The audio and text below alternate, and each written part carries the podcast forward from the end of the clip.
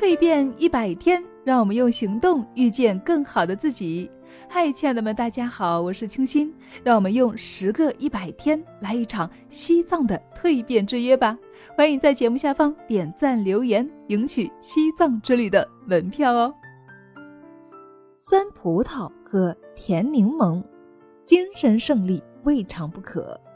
生活中啊，有时候呢，我们总是求而不得；有时候呢，拥有了却不那么喜欢。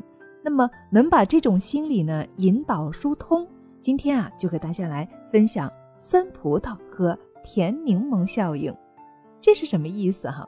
我们一起来了解一下。《伊索寓言》里面啊，有这样一个故事，说是一只狐狸呢，路过一个果园，看到葡萄架上的葡萄啊，又大又紫，便垂涎欲滴。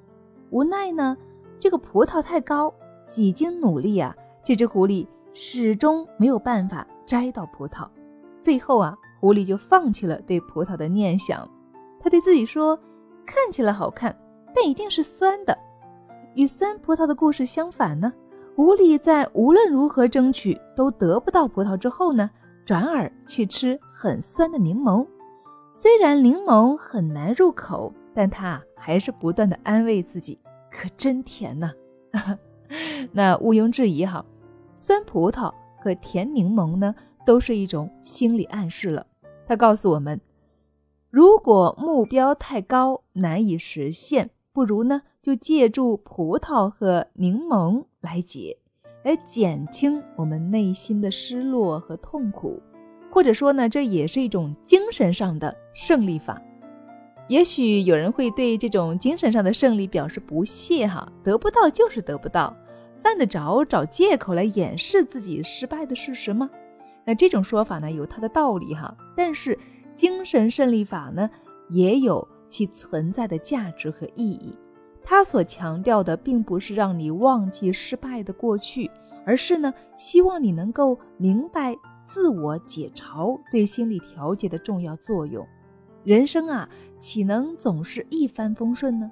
失败和挫折就像是康庄大道上的一个个陷阱和陡坡。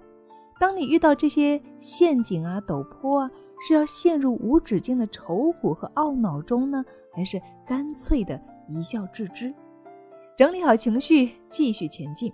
当然啦，酸葡萄和甜柠檬啊，真正的意义呢，在于希望你能够明白调整好心态的重要意义。而不是让你遇到困难就掉头躲避，放弃酸葡萄，拾起甜柠檬，看起来容易啊，可是啊，做起来却难。但是修炼这种心态呢，却是能够帮助我们提升情商的必修课。好了，那么今天的这个酸葡萄和甜柠檬这个效应，亲爱的们，你们有什么感受呢？那么平常我们自己。在遇到一些失败和失落的时候，或者说是痛苦的时候，我们如何用这种方法来给我们自己一些安慰和调整呢？好了，亲爱的们，那希望我们一起共勉，继续加油。明天再见喽。